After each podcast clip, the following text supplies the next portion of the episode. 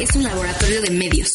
Aquí experimentamos con podcasts, audiovisuales, gráficos, textos y mucho más. Media Lab, el laboratorio de medios de la Universidad Panamericana. Media Lab, estamos conectados.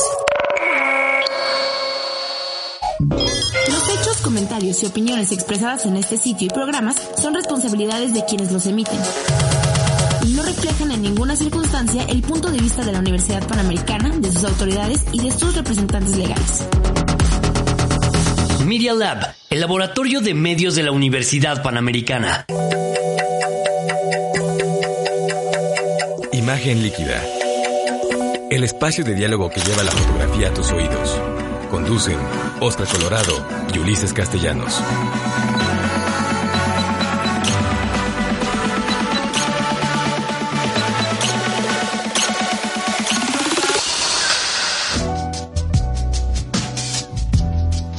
Tal amigos? ¿Cómo están? Me da mucho gusto saludarlos. Estamos ya en el programa número 120. ¡Qué barbaridad! 120 programas de imagen líquida. Estamos en la décima temporada y nos acompaña como siempre mi queridísimo amigo, mi querido Ulises, ¿cómo estás?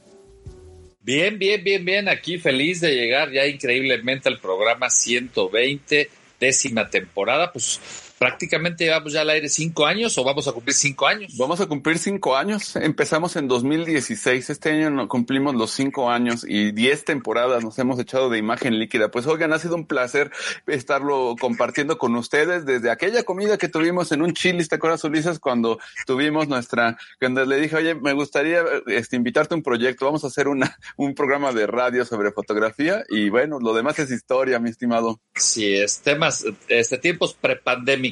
Está, uh, sí, bueno, eh, antiguas normalidades. Oigan, pues me da mucho gusto saludarlos. Ya estoy viendo que están conectados y quiero mandar antes que nada unos saludazos a Yolanda Luna, amiga querida, ¿cómo estás? Edgar Alejandro Hernández, abrazo hasta Guadalajara, como siempre. Luis Beltrán, querido amigo, saludos. Len Benzara, Lorena Gamboa, el Mau, Mau Zavala Garay, qué gusto. Ay, Frida querida, qué bueno que te puedes unir, aunque estamos en pleno Fini, vamos a platicar tantito de eso.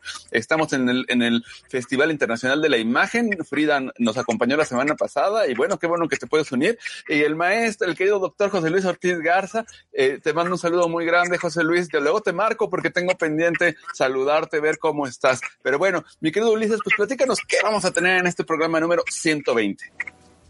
Pues eh, vamos a hablar de los deep fake, mi estimado Oscar. Estos siguen dando de qué hablar y ahora eh, es algo que puede poner en riesgo la seguridad mundial. Ya profundizaremos al respecto. Uy, caray, eso se va a poner bueno y fuerte. Oye, y también les cuento que vamos, que salió a subasta el, así se los pongo, el lote de fotografías más importante de todo el siglo XIX salió a subasta y vamos a platicar de eso. ¿Qué más tenemos, Ulises? Y pues tú nos vas a hablar sobre la fotografía vernácula. Efectivamente, esto y más lo vamos a tener en este episodio número 120 de Imagen Líquida, que ya lo saben, es el espacio de diálogo que lleva la fotografía a tus oídos. Y no, y recuerden que los pueden escuchar en iTunes, en Spotify, pueden escuchar todos los episodios de Imagen Líquida en mixcloud.com diagonal Imagen Líquida. Y antes de pasar rápido a decir lo, las redes sociales y todo eso, saludos a nuestros queridísimos amigos Vero Barragán de Sprocket, un saludo al colectivo, a todos los amigos de Sprocket a la queridísima Gaby Olmedo, que también muchos saludos, y a nuestro querido amigo del alma, Juan Carlos Valdés, le mandamos un abrazo súper fuerte hasta la ciudad de Luz y Plata, o de Plata y Luz, yo no sé ya cómo es la cosa, pero bueno, pues eh, les recuerdo que pueden encontrarme en mi blog oscarenfotos.com y que mis redes sociales también son arroba oscarenfotos. Ulises, recuérdanos cuál es tu página, cuáles son tus redes para que te puedan contactar los amigos. Yo creo que sí, estoy en la web como ulisescastellanos.com.mx ahí pueden encontrar eh, mis textos, videos, eh, fotografías y otras participaciones. Eh, por supuesto, estamos en todas las redes sociales, Facebook Ulises Castellanos, Twitter y, e Instagram como Ulises-MMX y con gusto estamos por todas las vías. platicando con la audiencia. Pues excelente, mi querido Ulises. Vamos a nuestro primer corte, 60 segunditos. Regresamos con las noticias que se ponen bastante buenas. No se vayan, volvemos en un minutito.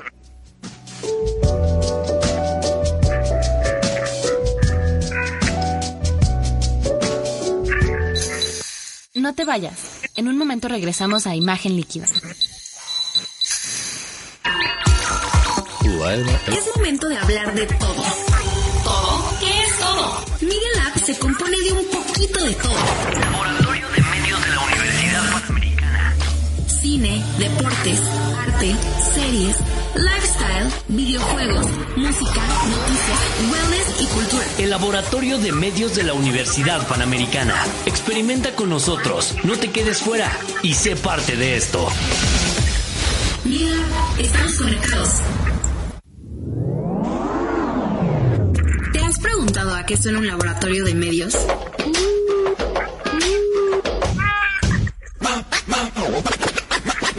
Noticias, deportes, música, lifestyle.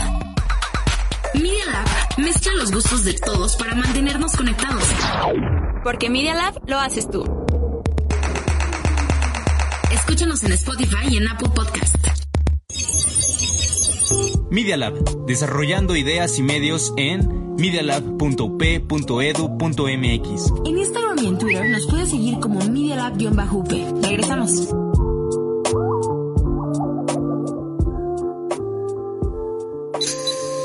Continuamos en imagen líquida. Noticias de actualidad fotográfica.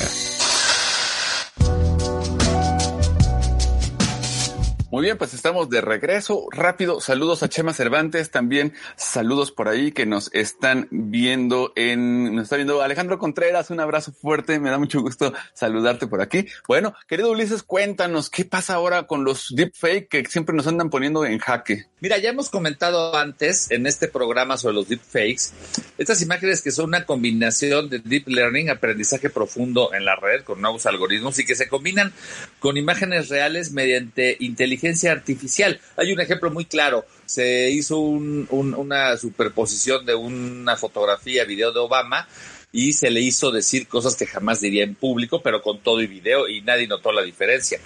Ese es uno de los casos que ha habido. Pero, aunque pueden ser en algunos casos inofensivos, nada que sea alterar la realidad desde el punto de vista es inofensivo, pero puede haber casos inofensivos, como el usuario de TikTok que se hizo pasar por, Tom Cruise, tú lo comentaste aquí hace algunos programas. Eh, la cosa puede ser más seria en realidad, fíjate, Oscar. Ahora están comenzando a aparecer videos con imágenes satelitales falsas, ojo, están comenzando a aparecer videos con imágenes satelitales falsas que tienen la capacidad para crear engaños que podrían ir desde los desastres naturales o incluso mostrar falsamente ataques militares. El deepfake ha sido puesto en la mira por sus posibles usos antiéticos, como cuando se coloca el rostro de una celebridad, lo que ya comenté en el cuerpo de otra persona, el caso de Tom Cruise o del propio Obama. Y hay para los que están más eh, eh, enfermos, pues obviamente además sustituyen el, el, el, rostro o el cuerpo de personas haciendo videos pornográficos y ya te imaginarás todo lo que eso desata. Pero ahora los deepfakes pueden ser una amenaza para las naciones y las agencias de seguridad en forma de imágenes satelitales falsas y engañosas que podrían usarse para crear, eh, eh, para crear engaños sobre noticias falsas, como ya comentamos, y que esto también podría ser un problema de seguridad nacional, ya que los adversarios geopolíticos utilizaron y utilizarán estas imágenes falsas para engañar a los enemigos. Un estudio reciente dirigido por investigadores de la Universidad de Washington, examinó esta preocupación y su potencial para transformar la percepción humana del mundo geográfico. El estudio señala que aunque la detección de deepfakes ha progresado hasta cierto punto, no existen métodos específicos para detectar dichas imágenes en particular, pero hay avances. Las imágenes generadas por inteligencia artificial podrían crear caos en algún momento y pérdidas para muchas agencias de seguridad y estrategas. Algunas imágenes artificiales de tipo satelital podrían tener usos positivos como simular ubicaciones del pasado para estudiar el cambio climático, el crecimiento de áreas urbanas y ta, ta, ta, lo cual está muy bien. Pero el problema es para cuando se use fuera de un contexto y un marco ético, como se podrá dar también en el desarrollo humano y la región del futuro.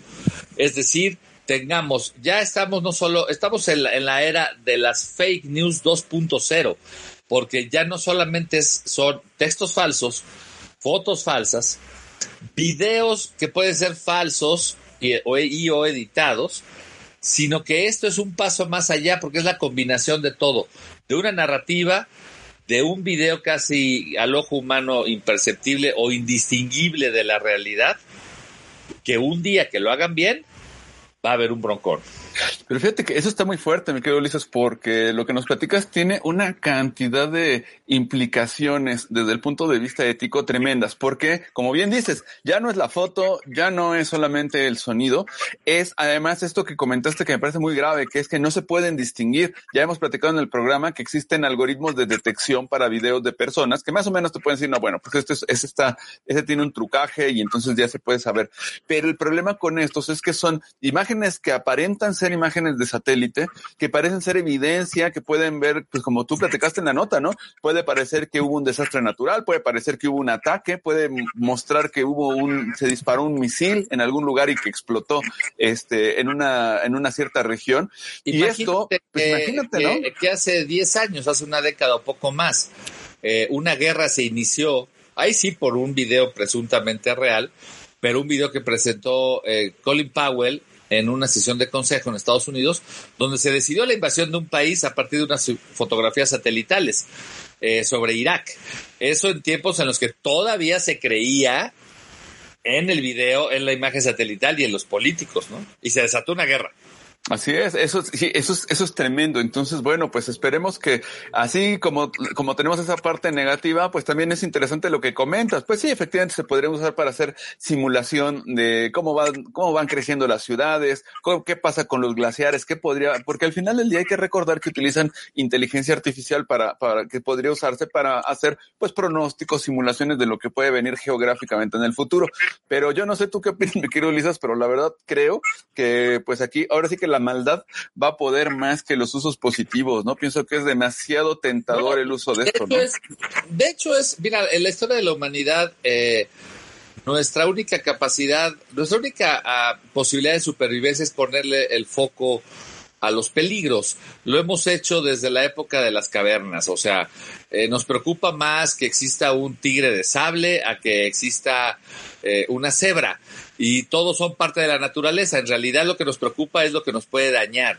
Obviamente, en el caso de las deepfake y sus posibilidades, siempre podrá haber usos positivos, que están muy bien y los conoceremos, pero aquí hay que poner la alerta sobre lo que nos puede dañar, que un día puede ser desde una broma personal eh, o de un grupo de amigos hasta un desastre internacional. Sí, exactamente, pues eso es el gran, gran riesgo. Pues, ¿qué te parece si vamos a la siguiente nota? Y fíjate que te quiero platicar esto. Esta nota le va a gustar mucho a nuestro queridísimo Juan Carlos Valdés. ¿Por qué? Porque él en su siempre en su carta Santa Claus cada año, yo sé que pone que quiere para la Fototeca Nacional de México un calotipo, ¿no? Que es de las pocas piezas que le faltan, ¿no? Porque tienen todo lo que te puedas imaginar, ferrotipos, ambrotipos, daguerrotipos, pero calotipos. El, la primera forma de fotografía que hizo hizo William Henry Fox Talbot, pues de esas no tiene. Bueno, pues ¿qué crees, mi querido Juan Carlos y amigos que nos escuchan? Buenas noticias. Resulta que salió a subasta un lote de calotipos de William Henry Fox Talbot, padre, uno de los padres de la fotografía, en Sotheby's. Y les platico la nota. Fíjense que Sotheby's cumplió 50 años de subastar fotografías. Esta casa de subastas que, pues, evidentemente tiene al arte como una parte grande de las piezas que subastan, pues cumplió 50 años de, de incluir fotografías en sus catálogos y en las pujas. Bueno, pues lo están celebrando nada menos que con un lote de 200 calotipos tempranos realizados por el mismísimo William Henry Fox Talbot. Bueno, vamos a platicar en historia de la fotografía más sobre Talbot, pero es interesante el origen de la colección. Y mi querido Ulises, fíjate que lo primero que se suele hacer cuando uno está viendo el valor de una colección es rastrear de dónde salió. Porque si hay una colección, una pieza de arte, lo que sea, que nada más así como de repente de la nada surgió, cuidado, seguramente algo hay. Pero cuando resulta que va uno jalando el hilito y va encontrando que es una familia o lo que sea, empieza a ponerse la cosa seria. Bueno, pues en este caso, las imágenes fueron heredadas. Eh, eh, lo que ocurrió fue que el propio Talbot se las obsequió a su hermana en la década de 1840 y entonces no han salido de la familia. De la familia de la hermana, digamos que los sobrinos de, de, de Talbot los recibieron a su vez en su momento y luego ellos lo fueron pasando de generación en generación, pero no ha cambiado de manos desde la familia desde 1840, imagínense. Entonces, ¿qué ocurre? Pues que son legítimas, desde luego, y les quiero platicar lo que dice Emily Bierman, que es la directora de fotografía de Sotheby's. Ella dijo, y la voy a citar, esta venta récord es una verdadera celebración del nacimiento de la fotografía, el medio artístico más creativo y bello de nuestro tiempo. La feroz competencia entre los postores en Europa, América y Asia demuestra el enorme apetito entre una amplia base de coleccionistas. Esto fue lo que dijo Emily Bierman, la directora de fotografía de Sotheby's en Nueva York. Bueno, pues fíjate, Ulises, que la subasta em, se hizo en línea, empezó con un valor base de 500 mil dólares y acabó vendiéndose a un comprador anónimo, yo creo que sí fue Juan Carlos Valdés, me late, que pagó dos millones de dólares por esta colección. Desde luego que es importantísima porque son los primeros trabajos fotográficos y esta colección pues incluye imágenes de la familia Talbot, algunas que, se, eh, que eventualmente aparecieron en el lápiz de la naturaleza, este libro seminal importantísimo, este fotolibro, uno de los primeros fotolibros de la, de la historia. Bueno, pues ahí están en este lote. Entonces, pues fíjense nada más qué fuerte, se realizó totalmente en línea por eh, razones evidentes de la pandemia, pero no faltó quien sacara la chequera y dijera, ahí les voy un comentario importante es, déjenme decirles que me llama la atención que sí, o sea, dos millones de dólares, como decía mi papá, pues hay tardes que no me los gano, pero es cierto que han habido eh, una fotografía de Edward Steichen, eh, esta que se llamó The Pond, ¿no? Eh, y otra de Andreas Gursky, han alcanzado 3 millones de, de, dólares una sola pieza en subasta. Entonces, la verdad es que quiero decirles que me llama mucho la atención que un lote de 200 fotografías que tienen el valor que tienen históricamente estas piezas de Talbot, estos calotipos, pues 2 millones, la verdad se me hace poco por 200 fotografías que son la base de la historia de la fotografía. ¿Tú qué piensas, mi amigo? Yo quisiera uno también, este, eso es lo único que me falta en mi colección. Tengo, tengo, este, cámaras antiguas. Tengo un pequeñísimo daguerrotipo que no puedo decir que lo haya hecho Daguerre, pero es de la técnica del. Es la técnica original, ¿no? Este, pero no tengo nada de Talbot. Este, así que pues me apuntaré, me apuntaré. ¿Cuándo, ¿cuándo dices que es esta subasta? No, ya fue, ya fue, ya, ya se vendió. Ya, si no sacaste la, la, la, la, Black Card ni la Golden Card, ya no, ya no la hiciste, que dices, el cabrón que se duerme, pues ya. Entonces, entonces, ok, me voy a ir de vacaciones en verano. Por eso te digo que yo creo que Juan Carlos fue el que, el que ahí soterradamente metió sus 200 millones de dolarucos para poder quedarse con esta colección. No, seguramente fue algún coleccionista, alguna, al, igual a lo mejor con un poco de suerte fue alguna institución que luego las pone, las pone al servicio de la comunidad. Eso sería increíble. De, todos modos, si no, busquen en Sotheby's, pueden ver, pueden ver el lote y es increíble la colección. Bueno, pues, ¿qué les parece si vamos a nuestra última nota de la, de, el, de esa semana? ¿Qué más tenemos de noticias, mi querido Ulises? Eh, permíteme un segundo porque se me movió la, la escaleta. No, dice, mientras, mientras vas buscándole, fíjate que Yolanda dice que hay que hacer una, Yolanda Luna dice que hay que hacer una vaquita. Pues sí, como no, 200 millones, 2 millones de dólares, pues sí, los juntamos entre dos o tres, ¿no? Sí. Dice Juan Carlos que se aceptan donaciones de calotipos. Oigan, eso es importante, ¿eh? Si alguien, para los que los adquirieron, pero también si alguien tiene un calotipo y lo quiere donar al acervo de la Fototeca Nacional, yo les aseguro que Juan Carlos Valdés hasta los invita a cenar y capaz que el hacendocito eh, en persona les hace ahí una comidita, ¿no? También Perusca Chambi nos manda saludos y dice que 200 fotografías históricas son invaluables. Eh, pues sí, efectivamente, no tienen precios increíbles. Esos dos millones de dólares, pues sí, es una cantidad eh, muy fuerte de dinero, pero la verdad es que tiene un valor incalculable el, el tener 200 fotografías del mismísimo John, eh, de William Henry Fox Talbot. Eh, ¿Ya te encontraste, mi querido? Sí, sí, sí. Perfecto, sí. adelante. Mira, este, a ver, a ver, aquí una pregunta para nuestros amigos. ¿Qué sistema de cámaras eh, les parece que sea una mejor inversión? ¿no? Ya me dirás tú qué, tú qué opinas. Pero fíjate que aunque las cámaras fotográficas digitales eh, no son no son como especialmente una inversión, porque ya sabes que caduca, ¿no? Es como un iPhone, es muy caro, dices ya tengo el iPhone para toda mi vida, me costó 30 mil pesos, no pasa nada, pero cada segundo que lo estás usando va, este, digamos, perdiendo valor. Perdón un segundo. Entonces, este, resulta que eh, es cierto que estos equipos, pues de alguna manera retienen parte de su valor en el mercado, pero eh, como decía, van bajando de precio. Si comparamos a Canon y Nikon, ¿cuál retiene mejor su valor? O sea, si comparamos ambas, eh, marcas en términos digitales, en las cámaras digitales, ¿cuáles retienen mejor su valor? Pues depende. La empresa TEH, cámara, que se dedica a la compra-venta de cámaras usadas, hizo un estudio y encontró que en cuanto a cámaras, las que retienen mejor su valor son las Nikon, fíjate. Eh, pero ahí no acaba la historia. ¿Qué pasa si uno compra un objetivo y lo quiere vender después? ¿Cuál retendrá mejor su valor?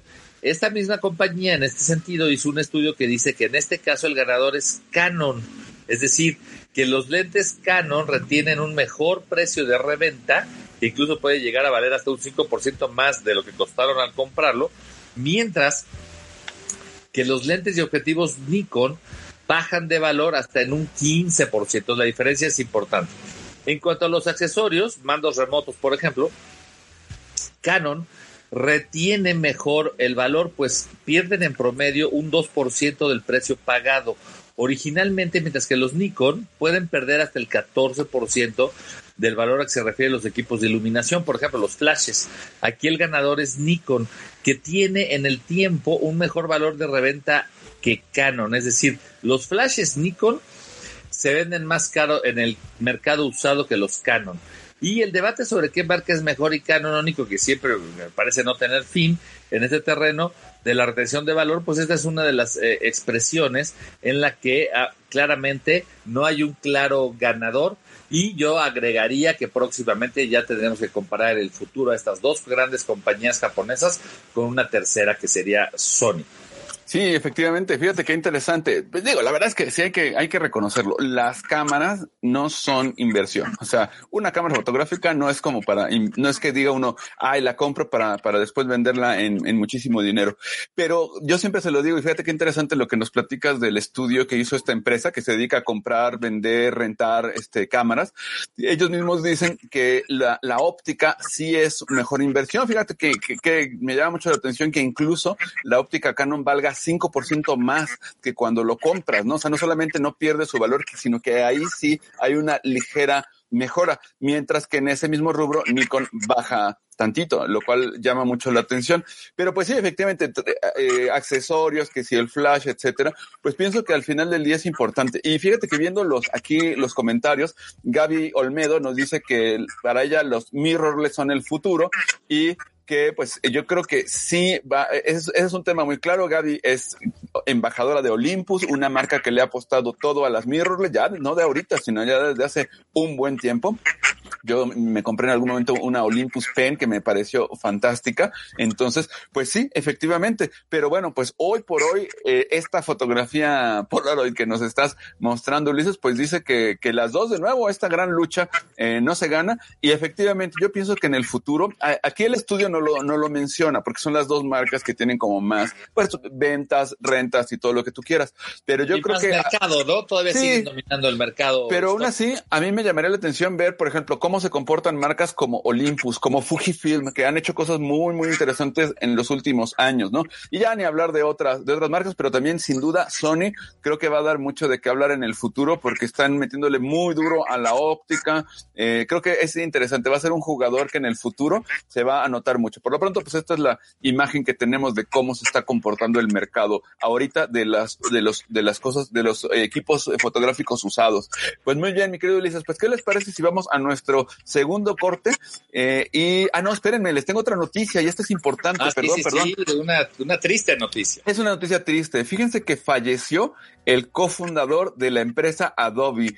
Todos, a todos nos suena, porque todos usamos Photoshop, todos usamos algún tipo eh, PDFs, cosas por el estilo. Pues Charles Chuck Geschke, cofundador de Adobe, pues fíjense que falleció, falleció en su residencia que está en Los Altos, California, a los 81 años, una persona que ya, ya, era, ya era mayor. Entonces, fíjate que el director ejecutivo de Adobe, que es Shanatu Narayen, eh, lanzó un comunicado y dijo, y aquí cito a, a Shanatu, dice, esta es una gran pérdida para toda la comunidad de Adobe y la industria de la tecnología. para quienes ha sido un guía y un héroe durante décadas. Pues fíjate qué fuerte. Y es que hay dos cofundadores de Adobe.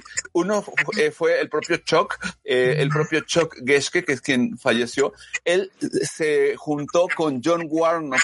Ellos dos trabajaban en su momento para Xerox y ellos crearon una software que permitía comunicar diferentes sistemas de computación con diferentes sistemas de impresión, esto que se conoce hoy como el Adobe PostScript. Y este PostScript pues se convirtió pues en un idioma universal en el en las impresoras, lo cual fue súper importante, pero ellos se salieron de Xerox cuando este invento que generaron no se los reconoció Xerox y dijeron pues agarraron sus cosas y se fueron.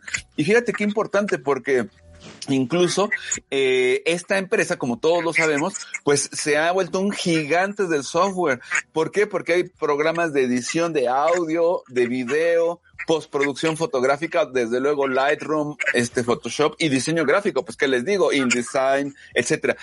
Hoy por hoy hay más de 50 programas que están en la suite de, de, Adobe que utilizamos pues todos los que estamos en el mundo creativo y de la imagen todos los días. Bueno, pues déjenme decirles también que curiosamente y una nota que vale la pena destacar es que tanto el fallecido Geschke como John Warnock de que cuando dejaron Xerox hicieron su empresa y hubo un momento en el que Apple les ofreció comprar la empresa y rechazaron la, la, oferta y se quedaron ellos. Y bueno, pues hoy es un titán, un auténtico gigante de la industria. Incluso le ha ganado espacios a Apple. Apple en su momento, por ejemplo, cuando sacó el, eh, su software de edición, eh, pues perdió terreno porque Premiere le ganó los mandados, ¿no? Y Audition, que es el software de Apple para, para, de Adobe para audio, pues también perdió terreno. Logic Pro no se convirtió en el estándar de la industria, que es un software de Apple. Entonces ha ido perdiendo en el software, específicamente en los mismos terrenos donde compite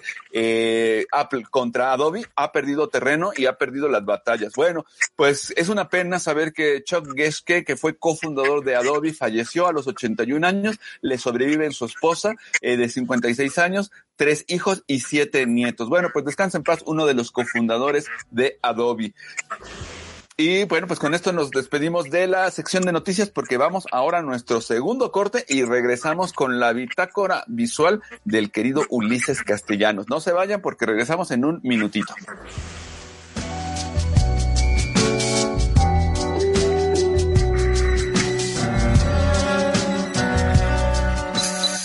No te vayas. En un momento regresamos a Imagen Líquida. Despegues de Media Lab. Experimenta con nosotros. No te quedes fuera y sé parte de esto. Síguenos en Facebook y en Instagram para la experiencia completa. Búscanos en Instagram como arroba medialab-up y descubre todo lo que tenemos preparado para ti. Encuéntranos como Media Lab UP. Media Lab. Pequeñas ideas que se convierten en grandes proyectos. ¿Quieres continuar escuchando más de nuestras ideas? Ingresa a Spotify o Apple Podcast y búsquenos como Media Lab.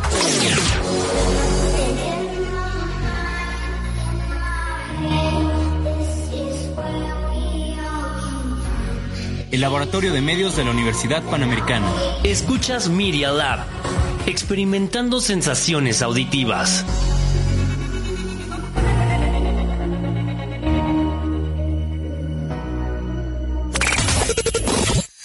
Continuamos en imagen líquida. Bitácora visual.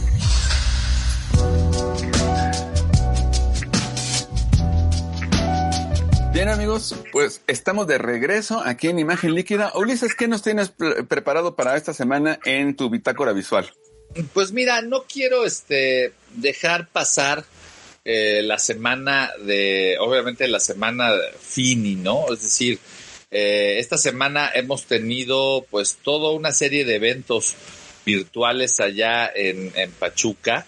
Y obviamente desde aquí le mandamos un, un saludo afectuoso a, a, la querida Frida Frida Bulos, que pues es la subdirectora de este festival y que pues, en los hechos es la, la coordinadora que anda de arriba para abajo haciendo que esto sea posible en esta décima edición. Y lo quiero destacar esta semana, primero porque estamos en medio de, de, la fiesta del Festival Internacional de la Imagen, pero adicionalmente porque eh, pues la semana pasada yo andaba, eh, ya sabes, eh, muy, eh, eh, eh, digamos, poco optimista respecto de la industria y todas estas cosas que por supuesto ese, ese tema pues se mantiene colateral.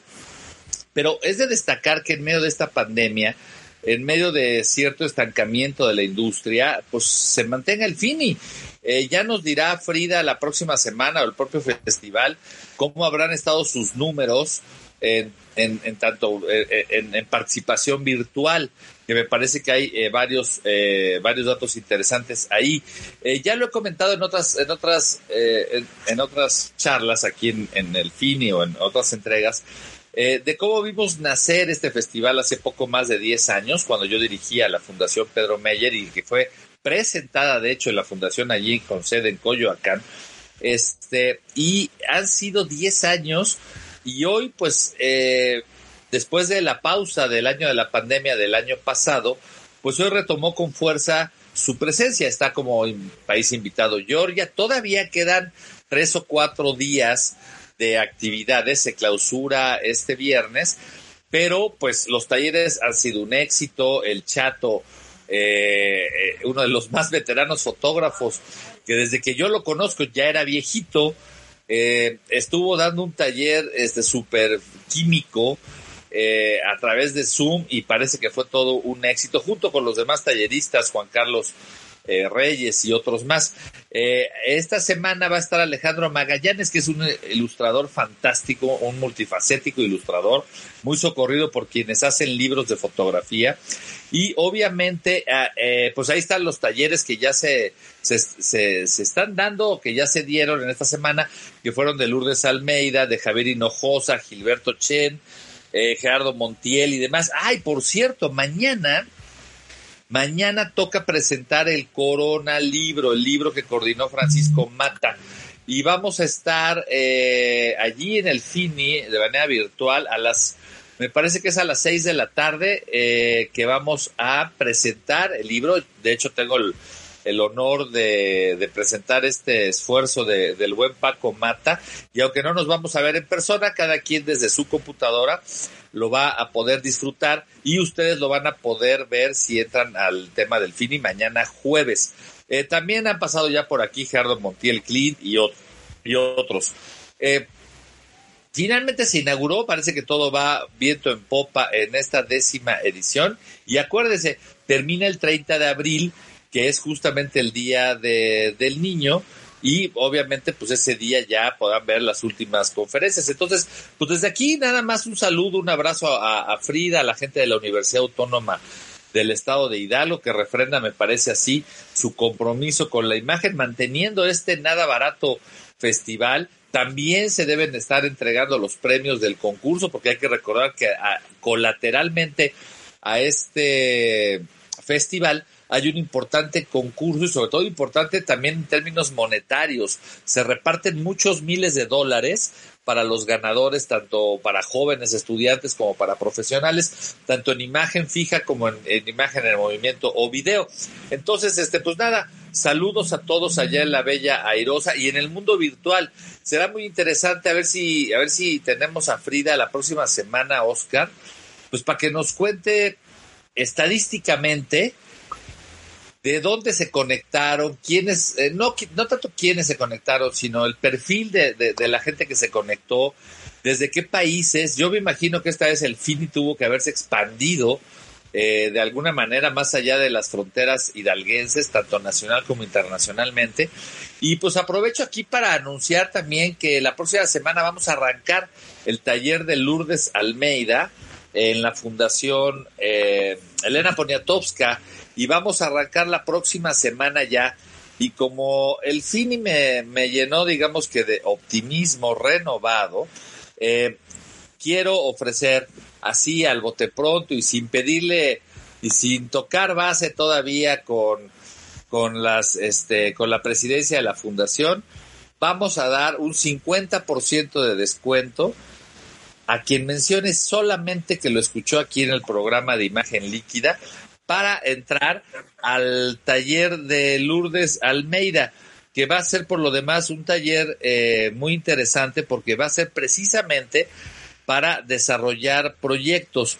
Y ahorita les doy los detalles. El taller se llama Conectores Discursivos y es para desarrollar un proyecto fotográfico. Lo, lo, lo, lo lideré a Lourdes Almeida, que ya todos la conocen, fotógrafa mexicana, contemporánea, con más de 50 libros y 400 exposiciones en México y el resto del mundo. Esto va a ser todos los lunes de 4 a 7 de la tarde, de las 16 a las 19 horas, del 3 al 31 de mayo, es decir, arranca el próximo lunes y solo van a ser cinco sesiones. El costo de recuperación es de 2.200, pero quien menciona este programa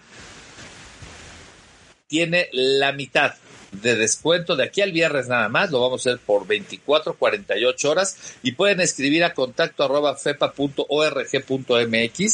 y pues todo listo para arrancar este taller con eh, la querida Lourdes Almeida pasando el Fini, todo bien y próximamente anunciaremos más talleres. Así las cosas, mi estimado Oscar. Oye, pues interesantísimo. Nada más para que los amigos, por ejemplo, nuestros amigos en España que nos están viendo, este taller con una de las más grandes fotógrafas mexicanas, la maestra, la maestrísima Lourdes Almeida, les costaría 50 euros, eh, cortesía aquí de, de Ulises de imagen líquida. Entonces, por favor, pues aprovechen porque solamente si mencionan esto, pues les va a servir. Recuerden que la Fundación Elena Poniatowska es una una institución sin fines de lucro, que aquí nuestro querido Ulises como director académico está impulsando un montón de actividades y de talleres y que ahora haciéndolo a distancia, la verdad es que tiene cosas que valen mucho la pena. Este taller va a estar realmente bueno, cinco, cinco sesiones y empieza en mayo, el próximo lunes. Entonces, pues sí, eh, ahí manden el, el, recuérdanos de nuevo el correo, mi querido Ulises, para, es más,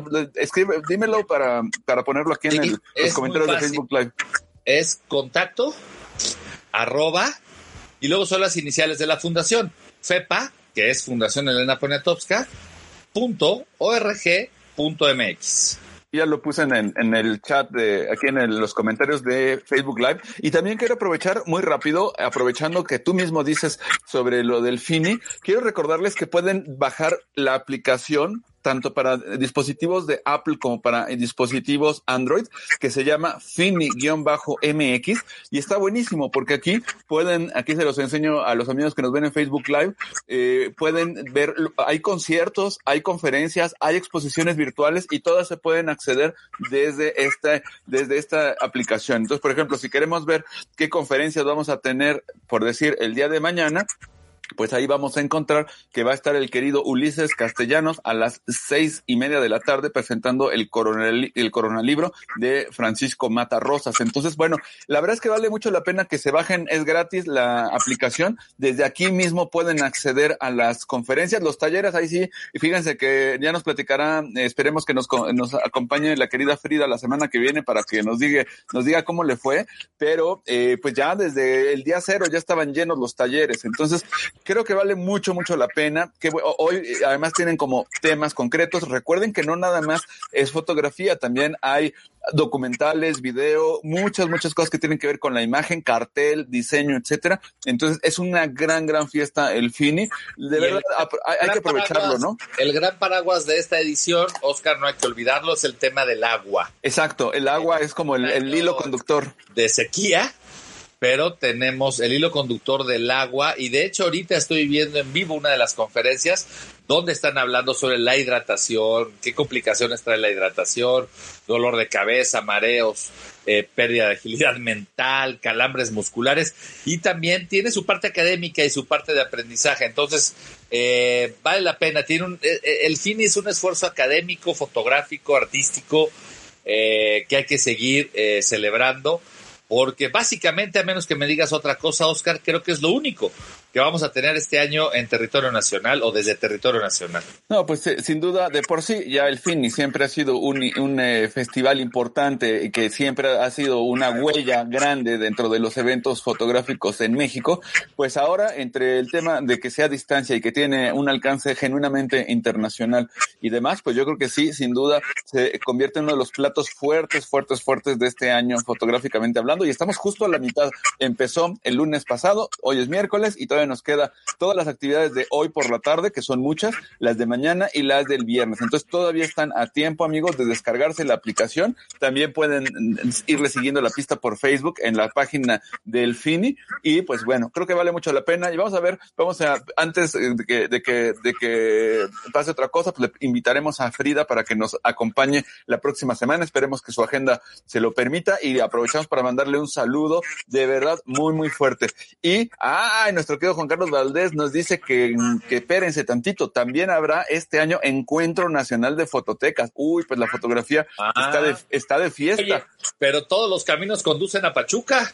Pues sí, ya se va viendo que hay que ir agarrando camino porque la, bueno, es que lo hemos platicado, la ciudad de Pachuca, que está como a unos 80, 90 kilómetros de la Ciudad de México, pues ha sido un epicentro de la fotografía, sin duda, sede de la Fototeca Nacional, sede del FINI. Bueno, pues, ¿qué les decimos? Pues las cosas van para allá y hasta Ulises va para allá, aunque dé de repente, pues algún pequeño traspiés. Queridos amigos, ¿qué les parece si vamos ahora a la historia de la fotografía en nuestro siguiente apartado de imagen líquida?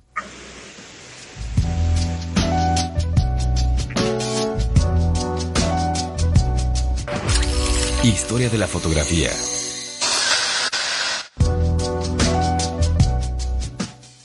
Pues amigos, platicábamos en las noticias de este lote de 200 fotografías de William Henry Fox Talbot. Y yo quisiera regresarme a esa etapa hablando de la historia de la fotografía, porque a veces se le puede uno olvidar el origen, ¿no? Yo creo que una de las cosas que habría que recordar es que efectivamente la fotografía se presenta en 1839 con el proceso del daguerrotipo en la Academia de Ciencias de París, pero antes de eso ya había habido un, montón de, eh, experimentos y de pruebas para, tratar de lograr eso que hoy conocemos como la y que llamamos la fotografía. Pero bueno, desde las heliografías de Wedgwood, que eran como estas ideas de poner eh, en un material fotosensible unas hojas y, e imprimirlas, el problema que hubo muy fuerte fue que no se conservaban, eh, desaparecían las imágenes que se habían plasmado en algún momento, habían reaccionado, pero no había fijador. Esa fue la gran, gran aportación de, eh, de Nicéforo Nipse.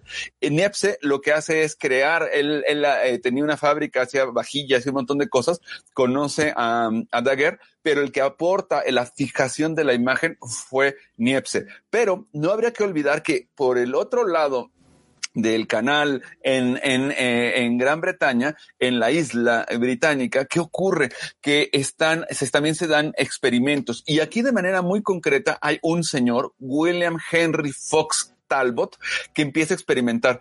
Lo que ocurre con Talbot es que él era un, un, eh, un intelectual muy típico, como un hombre muy renacentista, un hombre del, de, de, espíritu renacentista, porque lo mismo hacía cosas de física, matemáticas, óptica, hacía estudios, cosas por el estilo. Era un académico y era, era más que un académico, era un intelectual que no es lo mismo necesariamente. El intelectual tiene más que ver con la difusión del conocimiento, la experimentación y el académico crea conocimiento nuevo, ¿no? Entonces, Talbot era, eh, pertenecía pues a todas las sociedades que se puedan imaginar británicas y él empieza a experimentar con esto que él empezó a trabajar con papel salado y este papel salado tuvo una diferencia muy grande con el daguerrotipo que generó eh, eh, Jacques Mandé, Louis Daguerre, que fue el asunto de hacerlo en papel el daguerrotipo era en placa, en placa metálica, fotosensible, y el otro era papel sensibilizado con sales de plata y otros, y otros temas, pero era papel salado sobre todo.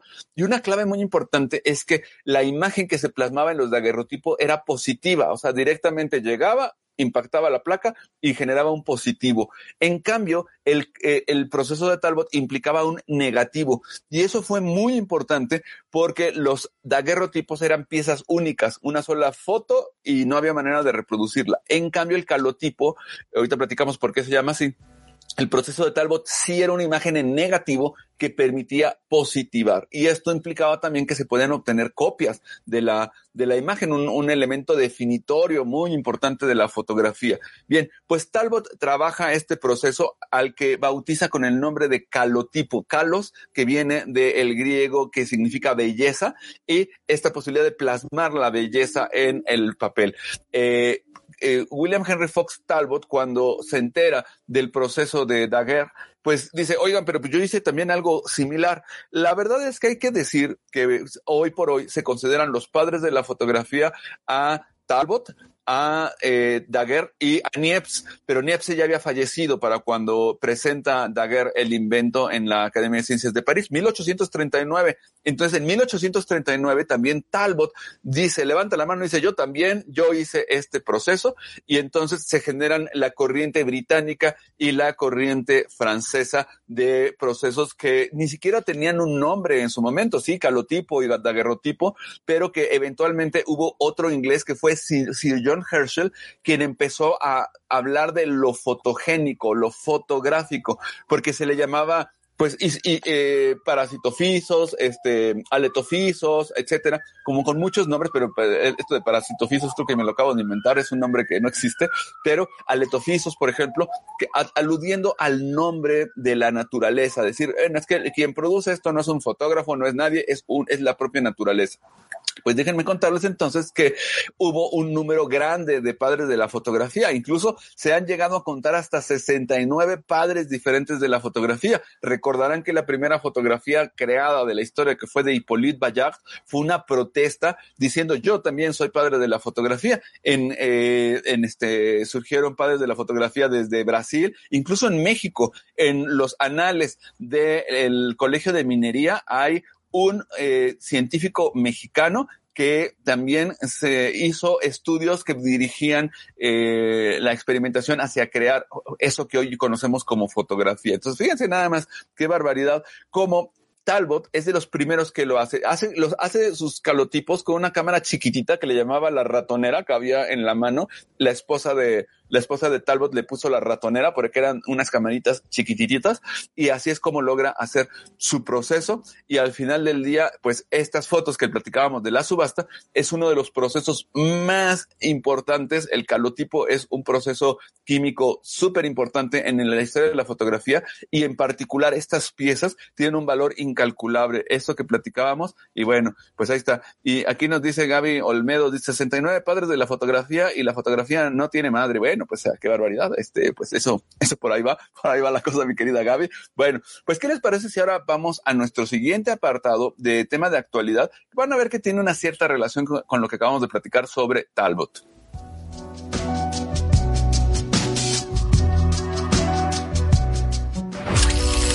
Tema de actualidad.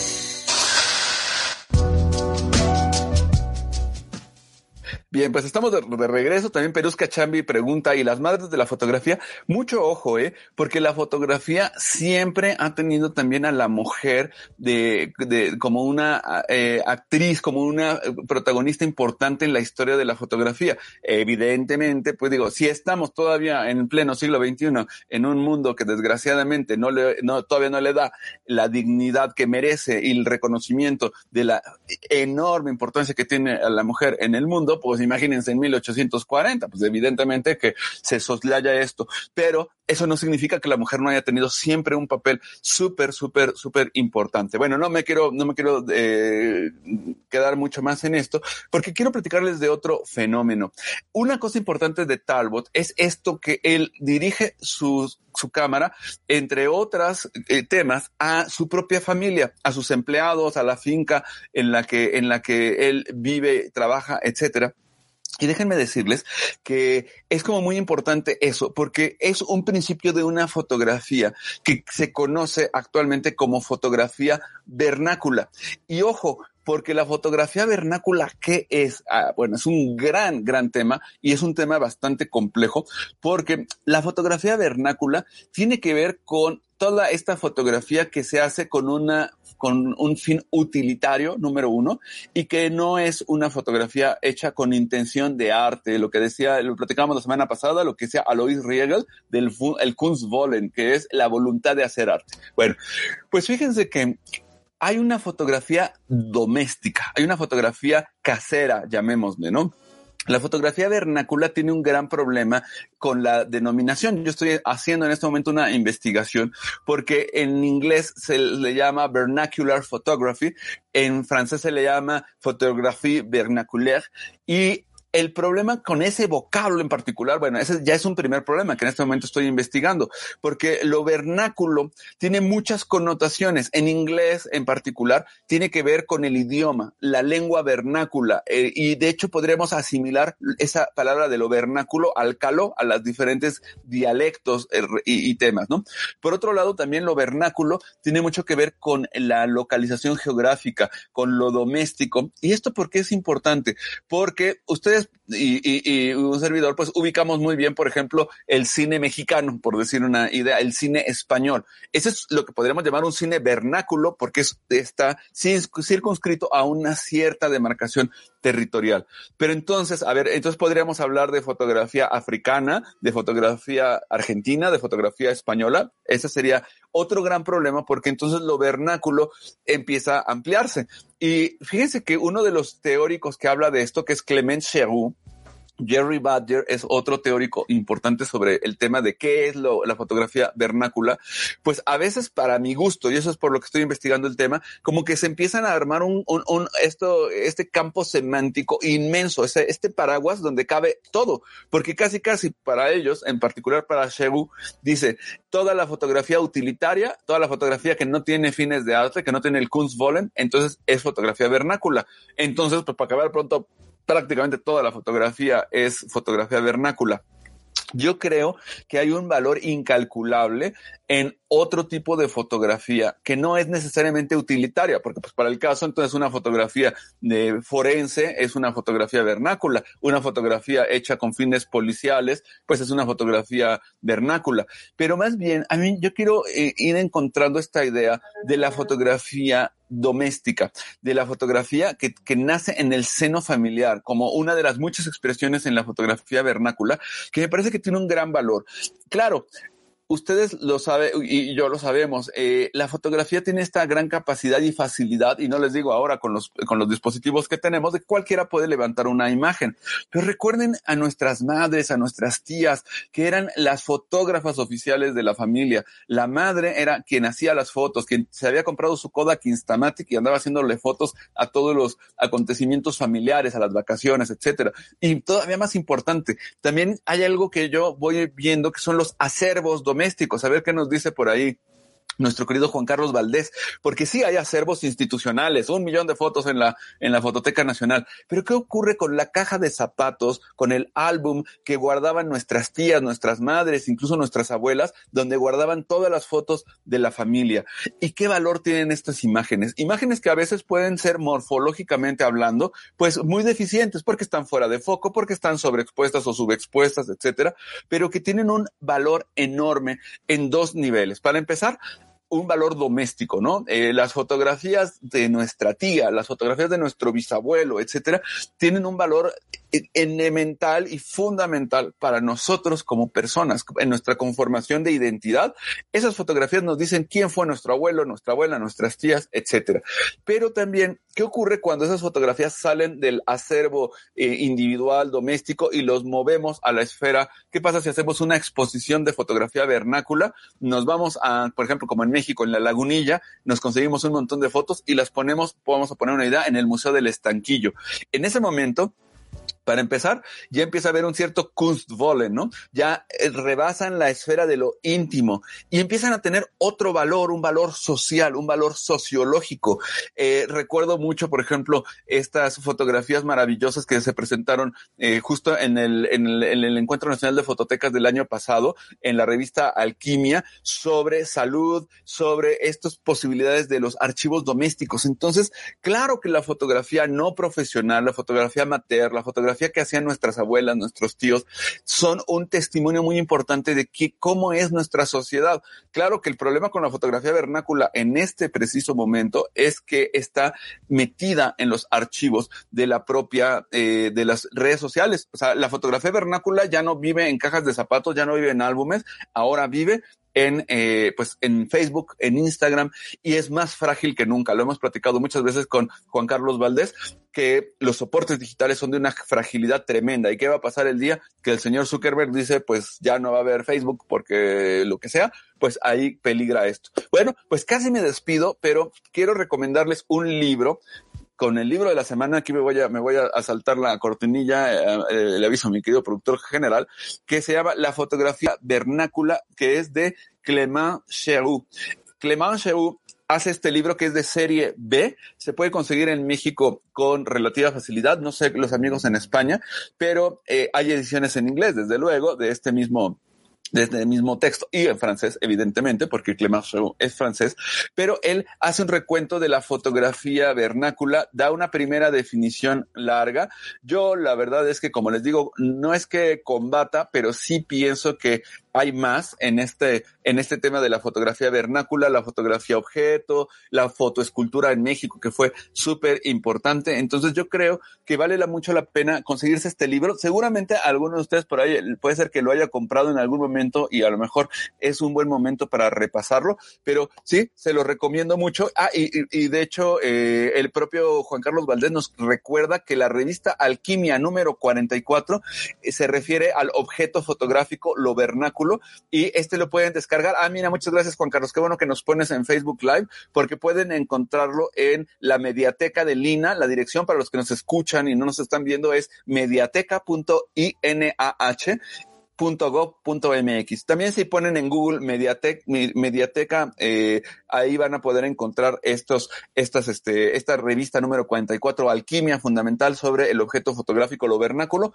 y el libro, La fotografía vernácula, es muy interesante y tiene un primer capítulo muy divertido que se llama, eh, se llama Werner Kuller. ¿Quién es Werner Kuller? De hecho, se llama presentando a Werner Kuller. Y es la historia no se las platico para que consigan el libro porque está bastante divertida, divertida, interesante y curiosa la anécdota de Clement Charou de quién es Werner Kuller. Bueno, pues ojalá que puedan conseguir este libro, vale la pena y denle una revaloradita a el archivo doméstico, al archivo que estamos haciendo y que incluso la gente que se dedique a la fotografía profesional también tiene su propia fotografía doméstica. No me quiero despedir sin mandarle un saludo a nuestro querido amigo eh, Javier Hinojosa, te mandamos una abrazo muy fuerte y pues ya con esto nos despedimos, mi querido Ulises. Gracias por habernos acompañado este, este miércoles.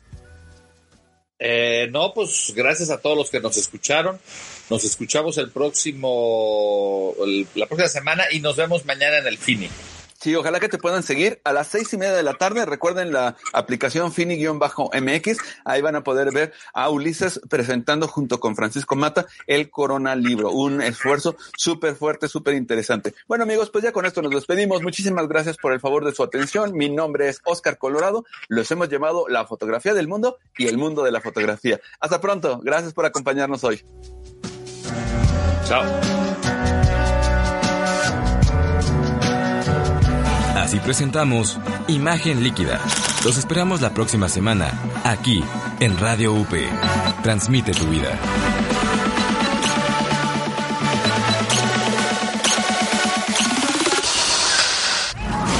Media Lab es un laboratorio de medios. Aquí experimentamos con podcasts, audiovisuales, gráficos, textos y mucho más. Media Lab, el laboratorio de medios de la Universidad Panamericana. Media Lab Estamos conectados.